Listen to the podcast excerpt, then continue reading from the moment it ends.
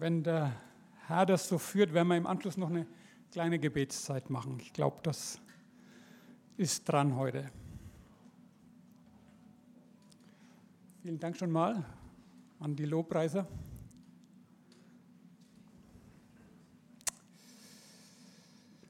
Fünfter November 23 haben wir heute. Bei meiner letzten Sonntagspredigt hier, ich glaube, das sind so drei Wochen her, da ging es darum, dass Gott die ultimative Quelle der Zufriedenheit ist. Dass er ein richtiger Zufriedenmacher ist, ein richtig Zufriedensteller ist, dass er das echt gut drauf hat.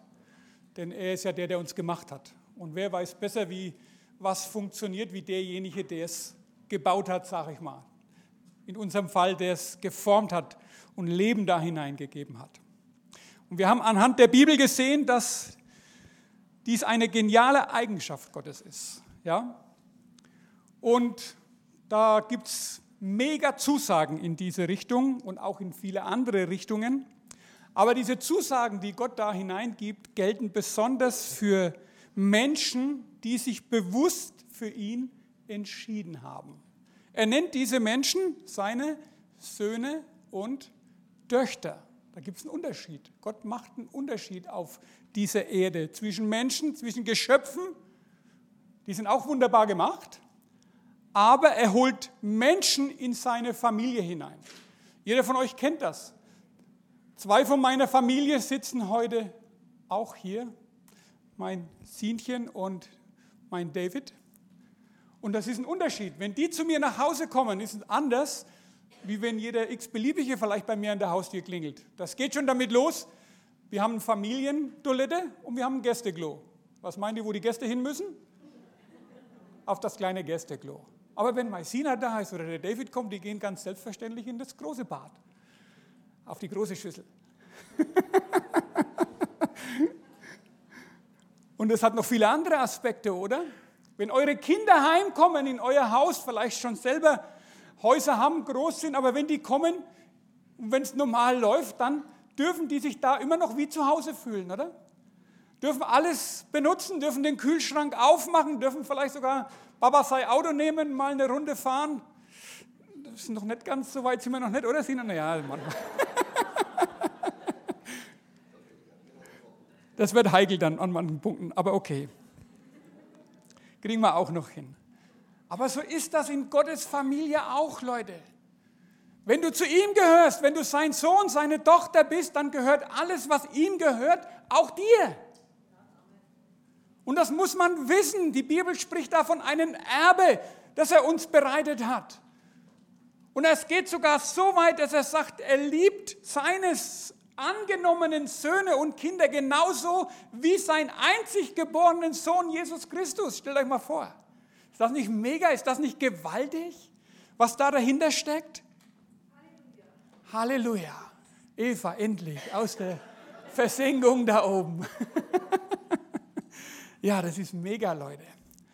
Und wie gesagt, vor drei Wochen habe ich über Zufriedenheit und darüber, dass Gott zufrieden macht, gesprochen. Und heute will ich einen weiteren Aspekt aufzeigen, eine weitere wunderbare Eigenschaft Gottes und die entsprechenden Zusagen aufzeigen und die aber an vielen Stellen in besonderer Weise für seine Söhne und Töchter gelten. Das muss ich wissen. Und heute wird es darum gehen und geht es darum, dass unser Gott der allerbeste Ermutiger ist dass er seine Kinder gerne ermutigt, sie aufbaut, sie fit machen will für den Alltag, für das Leben, ihnen Trost spenden will, ihnen Kraft spenden will und all das, was wir in der Bibel in, in diesen Punkt, in diese Thematik hinein finden. Falls du vielleicht heute der Meinung bist, du brauchst keine Ermutigung, benötigst gerade keine, brauchst du nicht so genau zuzuhören. Denn die Botschaft wird sehr ermutigend sein. Ich beginne mit drei Versen aus dem Römerbrief. Die zeigen uns unter anderem eben diese Quelle aller Ermutigung auf. Gott zeigen sie uns auf, zeigt sie uns auf. Und sie macht auch deutlich, warum wir letztendlich alle Ermutigung immer wieder nötig haben. Römer 15, Kapitel 15. Ich lese aus der neuen Genfer Übersetzung die Verse 4 bis 6. Da geht's los. Alles, was die Schrift sagt und was doch schon vor langer Zeit niedergeschrieben wurde, sagt sie unsretwegen. Wir sind es, die daraus lernen sollen. Wir sollen durch ihre Aussagen ermutigt werden, damit wir unbeirrbar durchhalten, bis sich unsere Hoffnung erfüllt. Denn von Gott kommt alle Ermutigung und alle Kraft, um durchzuhalten. Er helfe euch, Jesus Christus zum Maßstab für euren Umgang miteinander zu nehmen und euch vom gemeinsamen Ziel bestimmen zu lassen. Gott möchte, dass ihr ihn alle einmütig und mit voller Übereinstimmung preist. Ihn, den Gott und Vater unseres Herrn, Jesus Christus. Amen. Wunderbare Bibelstelle. Und was als erstes hier deutlich wird, ihr Lieben, alles, was die Schrift sagt, wirklich alles, und das muss immer wieder mal betont werden, alles, was in der Bibel steht, ist wahr, ist von Gott und hat Relevanz für uns. Manchmal weniger, manchmal noch gar keine, manchmal aber auch ganz viel. Aber alles ist für dich da reingeschrieben. Ist ein Brief von Gott an dich. Du magst mit manchen nicht viel anfangen können, das macht nichts. Das ist wie eine Nahrung, wo du nicht weißt, was drin ist, ess sie trotzdem. Nimm sie trotzdem zu dir. Wird dich stärken. Ja? Die Bibel ist wegen dir und mir geschrieben worden. Wir sollen vom Wort Gottes lernen, wir sollen davon äh, partizipieren, wir sollen das aufnehmen, das soll uns stärken, das soll uns ermutigen, das soll uns korrigieren, das soll uns trösten und noch so viel mehr. Wir brauchen das Wort Gottes. Wir brauchen die Bibel, ihr Lieben. Alles, was da drin steht, ist wegen uns geschrieben. Die Bibel ist nicht geschrieben, damit du das, die Bibelverse nehmen kannst und andere damit belehrst und anderen sagst, wie sie leben sollen, sondern zuallererst für dich. Zuallererst für dich, für dein Leben, für dein Alltag. Und ihr seht, die Bibel ist voller Ermutigungen für dich und für mich. Voller Ermutigungen ist sie. Die Aussagen der Bibel können uns helfen bei Beachtung. Wenn wir es beachten, wenn wir sie ernst nehmen, wenn wir sie hereinholen in unser Leben, in unseren Alltag, wenn wir bestrebt sind, sie umzusetzen mit Gottes Hilfe, ja, dann werden sie uns immens helfen, das Leben zu meistern, Leute. Unseren Alltag so gestalten zu können, dass Gott sich drüber freuen kann. Und das sollte eins unserer ersten Zielrichtungen, Stoßrichtungen sein, dass wir das Leben so gestalten, dass Gott sich freuen kann. Nicht zuallererst deine Frau oder deine Kinder oder die Nachbarn ist auch schön. Die werden sich automatisch in der Regel freuen, wenn Gott sich freut. Ist so.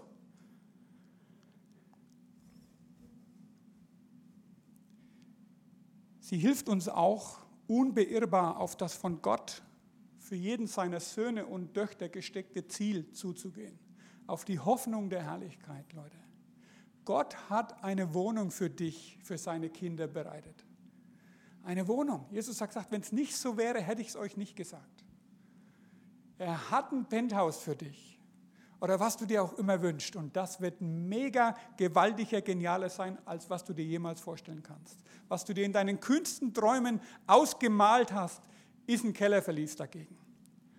Glaub mir das. Gott hat eine Wohnung für uns bereitet, das übersteigt alles, was wir uns vorstellen können. Eine Heimat, eine, eine Ewigkeit bei ihm, die so schön ist, dass unser dreidimensionales Hirn das nicht fassen kann.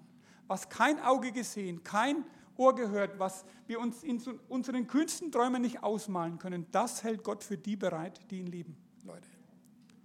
Wir gehen auf, ach, wir haben, das ist, beinhaltet dieser Begriff Hoffnung der Herrlichkeit. Wir gehen auf etwas zu, das toppt alles, was wir uns vorstellen können.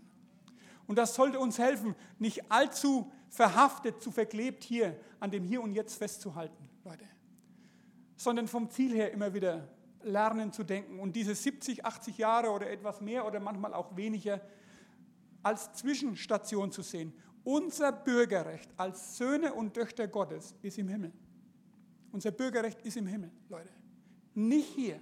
Nicht hier. Das haben schon die, die, die, die Erzväter erkannt, die sind ausgezogen. Abraham ist ausgezogen aus Ur äh, in Chaldea. Und wenn das er als seine Heimat angesehen hätte, sagt die Bibel mal im Hebräerbrief, dann hätte er locker dorthin zurückgehen können. Aber er hat es in Kauf genommen, sein Leben lang in Zelten zu wohnen, weil er auf eine andere Stadt gewartet hat, auf die Stadt, die im Himmel für ihn bereitet ist. Und ich hoffe, du wartest auch darauf. Und du gehst darauf zu. Und um all diese Ermutigungen, all das erleben zu können, müssen wir an der Quelle angeschlossen sein, müssen an Jesus Christus, unseren Herrn und Erlöser angeschlossen sein. Jesus muss unser Bestimmer sein. Er muss unser Chef sein, der Herr sein, der uns sagen darf, wo es lang geht. Ihr Lieben, die Bibel ist nicht nur eine Option als Maßstab fürs Leben, für alle Bereiche des Lebens. Sie muss der Maßstab sein. Sie muss das sein, was gilt immer. Egal wann es ist, egal ob es gerade passt oder ob es uns gerade schmeckt oder ob vielleicht gerade uns zum Nachteil auch mal ausschlägt. Muss sie der Maßstab sein. In allen Bereichen. Gerade im Miteinander des Lebens muss sie als Maßstab gelten. Wie wir miteinander umgehen, wie wir übereinander reden und denken, wie wir unser Leben einfach im Miteinander gestalten. Das muss doch, da müssen doch wir Christen einen Unterschied machen, oder? Weil Jesus einen Unterschied gemacht hat. Schaut mal hinein, schaut mal wieder in Evangelium hinein, lest es mal wieder durch, wie er mit Menschen umgegangen ist. Daran müssen wir uns doch messen lassen, oder? Da müssen sich unsere Ehen dran messen lassen, unser Umgang mit Kindern, unser Umgang mit den Menschen in unserer Nachbarschaft, auf der Arbeit, überall. Das ist der Maßstab, wie er mit ihnen umgegangen ist. Danach muss ich mich ausrichten, ihr Lieben. Und das wird einen Unterschied machen. Also ich sehe niemanden in der Bibel, der nicht gerne Zeit mit Jesus verbracht hat. Selbst die, die wohin an den Kahn fahren wollten, waren irgendwie angezogen von dem Kerl. Ja? Aber die, die sich auf seine Botschaft eingelassen haben, es hat Phasen gegeben, klar, wo er ihnen Dacheles gesagt hat, was das ausmacht, was Nachfolge kostet, sind auch viele wieder weg, ist schon klar. Aber seine Art, mit Menschen umzugehen, ist einfach faszinierend. Und wir müssen uns alle immer wieder große, dicke Scheiben davon abschneiden, von ihm lernen. Die Bibel ernst nehmen. Reinhard Bondke, das habe ich schon immer wieder mal Zitate von ihm verwendet in meinen Predigten. Diese hier hatte ich auch schon verwendet, aber ich lese es euch nochmal vor, weil die ist echt mega hilfreich, auch mal im Gespräch mit äh, Menschen, die die Bibel irgendwo vielleicht ja, irgendwie nichts oder noch nichts damit anfangen können. Da kam mal jemand zu ihm und hat gesagt, ach, du und dein altes Buch, ich kann tatsächlich nichts damit anfangen und ob das überhaupt stimmt, ist doch schon lange überholt und altmodisch und wenn ich es lese, ach, ich weiß auch nicht, keine Ahnung. Ja, und dann sagte der Reinhard Bondke zu ihm, es war Sommer, sie standen draußen, du siehst doch die Sonne da oben. Und der Mann sagt, ja, sehe ich. Und du spürst ja die Strahlen der Sonne und äh, die Wärme auf der Haut. Und dann sagte er, ja, ist, erlebe ich auch, genauso wie du. Und dann hat der Reinhard gesagt, du, die ist schon sehr, sehr alt, die Sonne.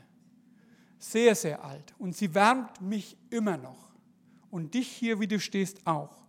Und er hat gesagt, genauso geht es mir mit der Bibel. Sie ist alt, aber sie wärmt mein Herz und ich spüre und erlebe ihre Kraft in meinem Leben. Und genauso ist das. Ja, es hat nichts damit zu tun, wie alt die Bibel ist, sondern dass ihre Kraft nach wie vor erlebbar und erfahrbar ist. Und davon müssen wir auch zeugen, dass die Bibel in unserem Leben Relevanz hat, dass wir erleben, dass unser Gott real ist, dass das nicht nur tote Buchstaben sind. Halleluja. Ich finde das mega, Leute. Und in Vers 6, da macht Gott seinen Willen für uns noch deutlicher. Leute, er wünscht sich Einmütigkeit, die ihren Ausdruck im Lob des Vaters findet.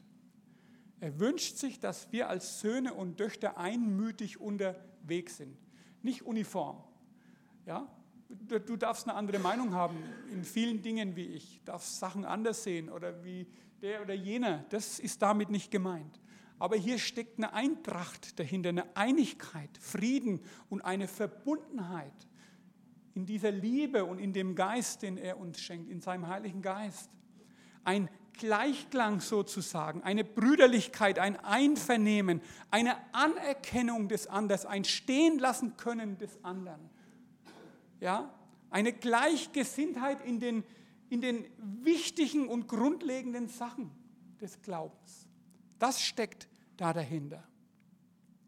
Und um das im Miteinander erleben zu können, Leute, bei aller Unterschiedlichkeit, die auch Gott gewollt ist, müssen wir ermutigt sein von Gott. Wir brauchen das, um das auch mal aushalten zu können, um den anderen mal stehen lassen zu können, um das Leben mal durchleben zu können, mal festhalten zu können. Und es muss auch jeder von uns ein Ermutiger sein. Ich glaube, das ist auch ganz wichtig. Im zweiten Korintherbrief, zweite Bibelstelle, die ich verwende, zweiten Korintherbrief, Kapitel 1, die Verse 3 und 4, ich lese auch wieder aus der NGÜ. Da schreibt er, gepriesen sei Gott, der Vater unseres Herrn Jesus Christus, denn er ist ein Vater, der sich erbarmt und ein Gott, der auf jede erdenkliche Weise tröstet und ermutigt. In allen unseren Nöten kommt er uns mit Trost und Ermutigung zu Hilfe. Und deshalb können wir dann auch anderen Mut machen, die sich ebenfalls in irgendeiner Not befinden.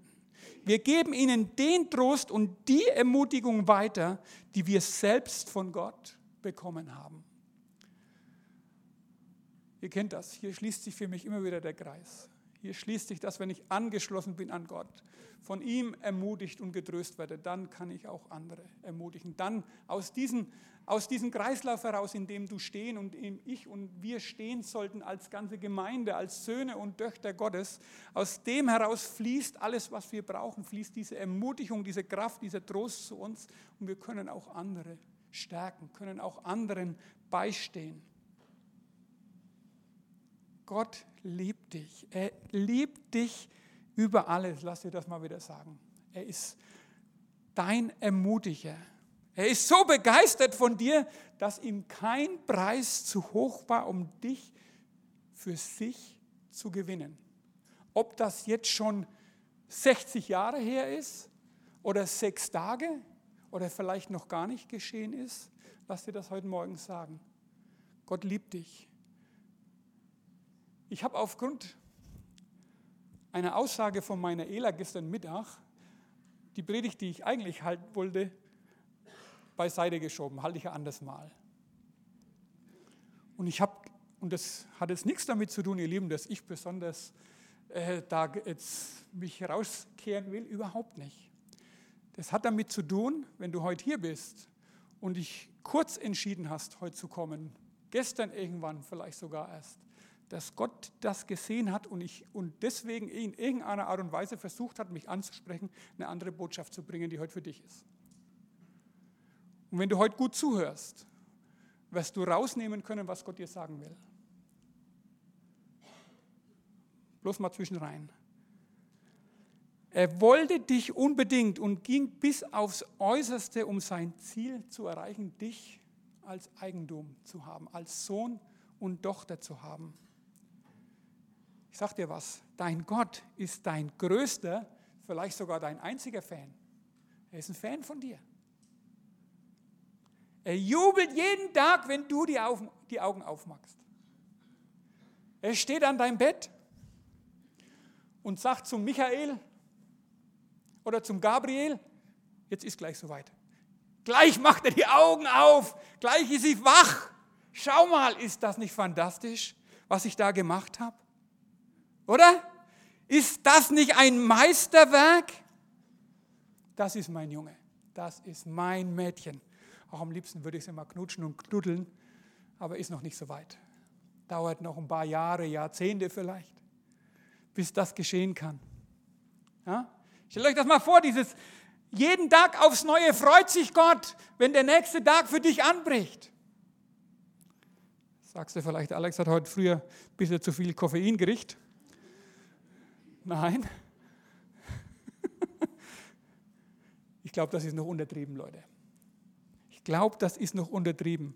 Wie anders könnten wir die Aussage aus Johannes 3, Vers 16 sonst verstehen, wenn er sagt, Gott hat die Menschen so sehr, hat dich und mich so sehr geliebt, dass er seinen einzigen Sohn für dich hergab, für mich hergab. Er hat Jesus Christus hergegeben. Der musste Mensch werden. Der allmächtige Schöpfergott musste Mensch werden, Knechtsgestalt. Das ist ja verharmlost. Ja? Knechtsgestalt, er musste runter auf diese Erde. Der immer umgeben war von dieser Herrlichkeit, der selber die Herrlichkeit ausgestrahlt hat. Er ist Mensch geworden. Für dich und für mich. Und er sagt, jeder, der an ihn glaubt, der das, was Jesus gemacht hat an, auf dieser Erde, der diesen, diesen Leidensweg auch erlebt und sehen und lesen kann in der Bibel, ich habe alles festgehalten, der das gesehen hat und für sich im Glauben annehmen kann, dass Jesus Christus für deine und meine Schuld am Kreuz von Golgatha gestorben ist, der wird nicht zugrunde gehen, sondern ewiges Leben haben bei mir. Ewiges Leben. Dein Gott ist vernarrt in dich. Sonst anders kann ich mir das nicht erklären, Leute. Ich weiß nicht, warum er vernarrt ist in mich, aber er ist es irgendwie. Ja, er ist es. Und ich bin einfach dankbar, dass das so ist. Du auch? Halleluja. Es hat ihn keine Ruhe gelassen. Diese, diese Begebenheit im Himmel, ich habe es ich nochmal nachgehört jetzt. Vor Grundlegung der Welt hat Gott das schon beschlossen, dass Jesus, das ist ja nicht zu verstehen, also unser Hirn ist da zu klein dazu, aber es steht so in der Bibel, vor Grundlegung der Welt hat Gott das schon beschlossen, dass Jesus kommen wird und dieses Problem, das durch Adam und Eva da in die Welt kommen wird, dass er das lösen muss. Dazu muss man vielleicht ein bisschen, um es ein bisschen verstehen zu können, äh, sehen, dass Gott erst mit der Schaffung der Welt die Zeit auch ins Leben gerufen hat. Vorher gab es keine Zeit. Und die hört auch dann wieder auf, wenn diese Weltzeit zu Ende geht. Dann geht, das ist Ewigkeit, ohne Zeit. Es ist nicht was, wo das, Lauf, das Laufband oder das Förderband da weiterläuft, ewig, das ist eine falsche Vorstellung von Ewigkeit. Ewigkeit ist zeitlos. Und so war das schon. Gott ist zeitlos, er ist nicht an dieses Zeitliche gebunden wie wir. Und da hat er das schon festgemacht, dass er kommt. Da haben die das schon aus, gedüftelt, ausgekattet, irgendwie, sage ich mal. Und das muss mega gewesen sein. Und die Bibel berichtet, dass die Engel das nicht für möglich gehalten haben, ja, was da passiert. Und dann, als Jesus hier als Baby von einer menschlichen Frau geboren in einem Stall auf die Welt kommt, es war unbegreiflich für die Engel. Und die Bibel sagt, sie würden gern mehr davon erfahren. Krass finde ich das. Und ich hoffe, das ermutigt dich, deinem Gott mehr und tiefer zu vertrauen. Vielleicht ermutigt dich das, diesem Gott überhaupt zu vertrauen, wenn du hörst, wie sehr er seine Leute liebt und was er bereit war und bereit ist für sie zu machen. Er will dich, er will dich ganz. Er will dich ermutigen, dieses Leben, das er dir schenkte, mit ihm zu leben. Er will dich ans Ziel bringen. Er will dich durch die Höhen und Tiefen begleiten. Ich bin bei dir alle Tage bis an dieser Weltzeitende, verspricht er. Er will dir Kraft und Freude geben, damit du allen Widrigkeiten begegnen kannst. Leute, unser Gott ist ein übernatürlicher, wunderwirkender, allmächtiger und in dich verliebter Gott. Glaubst du das? Oder willst du noch mehr davon hören? Es ist an dir, diese Ermutigung anzunehmen und du musst das wollen. Im Hebräerbrief Kapitel 13 steht, ich bitte euch, liebe Brüder und Schwestern, lasst euch von meinem Brief ermahnen und ermutigen. Ich habe euch ja nur kurz geschrieben. Ich nehme diesen Vers weil auch eine Predigt, in der Regel sollte sie das sein, relativ kurz sein sollte. Man kann sie auch übertreiben. Aber die ist relativ kurz. Und lass dich ermahnen, die Ermutigung, die da drin für dich ist, anzunehmen. Nur wer selber ermutigt ist, kann auch andere ermutigen. Deswegen sollten wir alle was sein? Habe ich schon mal verwendet. Wir sollten ermutigte Ermutiger sein. Ermutigte Ermutiger. Vielleicht kannst du dir das merken. Ein Beispiel aus dem ersten Korintherbrief, Kapitel 16, da steht, schreibt Paulus ziemlich am Ende, ich freue mich, dass Stephanas, Fortunatus und Achaikus zu mir gekommen sind. Kleine Zungenbrecher. Ich habe gedacht, ich kürze das am besten ab. Der Stefan und der, keine Ahnung, Fred und Achim wäre doch einfacher gewesen. Aber die haben schon schwierige Namen gehabt. Macht nichts. Aber Paulus hat sich gefreut, dass die zu ihm gekommen sind. Sie haben mir darüber hinweggeholfen, dass ich nicht bei euch sein konnte. Ja, Paulus war verhindert, vielleicht im Gefängnis. Und dann schreibt er, ja, sie haben uns neuen Mut gegeben, so wie sie auch euch ermutigt haben. Nehmt euch diese Männer, liebe FCG Sonnefeld, liebe Tochter und lieber Sohn von Gott dem Vater, nehmt euch diese Männer zum Vorbild. Sei auch ein ermutigter Ermutiger. Sei jemand, der gerne für andere da ist. Und vielleicht musst auch du über etwas hinwegkommen, etwas überwinden, mit etwas klarkommen. Ich sage dir, dann brauchst du neben dem besten Ermutiger, Jesus Christus natürlich, dem Heiligen Geist, der da ist, dem dreieinen Gott eben, brauchst auch du menschliche, ermutigte Ermutiger an deiner Seite. Jeder von uns braucht solche Menschen. Keiner sollte als Einzelkämpfer sein Christsein, seinen Glauben, sein Glaubensleben, überhaupt seinen Alltag bestreiten müssen. Im Römer 15 steht, jeder von uns soll sich so verhalten, dass er seinen Mitmenschen zum Guten ermutigt und ihn im Glauben stärkt. Das ist eine Aufgabe, ein Befehl, den Gott uns in unser Stammbuch hineingeschrieben hat. Das ist der Wille unseres Herrn, ist ein Auftrag von ihm. Und da ist jeder von uns gefragt, ohne Ausnahme. Wisst ihr, Entmutiger und Kritiker gibt es leider zu Genüge. Manchmal auch unter den Geschwistern. Leider. Die musst du in der Regel nicht suchen, die kommen meist sogar ungefragt. Leider. Ja? Aber ermutigte Ermutiger sind ziemlich rar. Aber es gibt sie. Da bin ich sehr dankbar dafür. Meine Sina war gerade vorhin vom Gottesdienst noch bei mir und hat für mich gebetet. Hat mich sehr ermutigt, Leute. Wir brauchen solche Menschen an unserer Seite.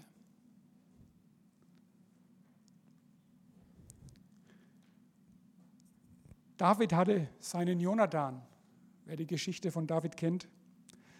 David war in der Wüste in Horesha bei Sif, hat sich dort aufgehalten. Sein Schwiegervater hat ihn bis aufs Blut verfolgt, wollte ihn umbringen. Und Jonathan kam zu ihm. Und was hat er gemacht? Er hat gesagt, so, Edge, selber schuld. Was willst du auch unbedingt König werden? Nein. Jonathan war ein ermutigter Ermutiger. Er hat gesagt, er ermutigte David nicht aufzugeben, sondern auf die Hilfe Gottes zu vertrauen. Er sagte zu ihm, hab keine Angst, hab keine Angst. In Wüstenzeiten, sage ich euch, sind ermutigte Ermutiger besonders wichtig. Besonders wichtige Menschen an unserer Seite. Wie wir hier sehen, sprechen sie eben Mut zu und nehmen einen die Angst. Später hatte David seinen Nathan, der hat ihn korrigieren müssen. Auch das ist manchmal nötig von einem ermutigten Ermutiger, dass wir korrigieren. Und hoffentlich hast du Jesus eben an deiner Seite, der dich ermutigt. In Johannes Evangelium wird von Jesus gesagt, da geht er an seine Jünger, Johannes 14, sagt er, seid nicht bestürzt, habt keine Angst, vertraut Gott und vertraut mir. Vertraut mir, ich bin in Kontrolle. Gerade jetzt in dieser Situation, in dieser globalen krassen Situation, aber brecht das auch bitte auch herunter auf deine Situation, auf dein Alltag, auf dein Leben. Ja? Vertrau mir, sagt er. Jesus sagt, vertrau mir. hab keine Angst. Dieses Prinzip, Leute, zieht sich durch die ganze Bibel hindurch. Barnabas war ein ermutigter, ermutiger, Apostelgeschichte 11. Der kam in die Stadt und erkannte voller Freude, was Gott getan hatte. Barnabas ermutigte die Gläubigen fest und entschlossen, an ihren Glauben im Herrn zu bleiben. Paulus war auch einer von dieser besonderen Spezies, könnt ihr nachlesen. Apostelgeschichte zieht sich das total durch. Judas und Silas gehörten zu solchen Leuten. Beide hatten prophetische Gaben, wird von ihnen berichtet. Sie stärkten und ermutigten die Christen durch ihre Predigten. Und die Frage ist heute Morgen, jetzt, gehörst du auch schon zu dieser besonderen Spezies? Nimm die letzte Bibelstelle jetzt mit und überleg doch einmal, ob du auch schon dazugehörst. Ob auch du schon ein ermutigter erm-, Ermutiger bist. Letzte Bibelstelle und dann würde ich gerne in eine Gebetszeit gehen. 1. Thessalonicher 5, die Verse 10 und 11. Christus ist für uns gestorben, damit wir ganz gleich, ob wir nun leben oder schon gestorben sind, mit ihm ewig leben.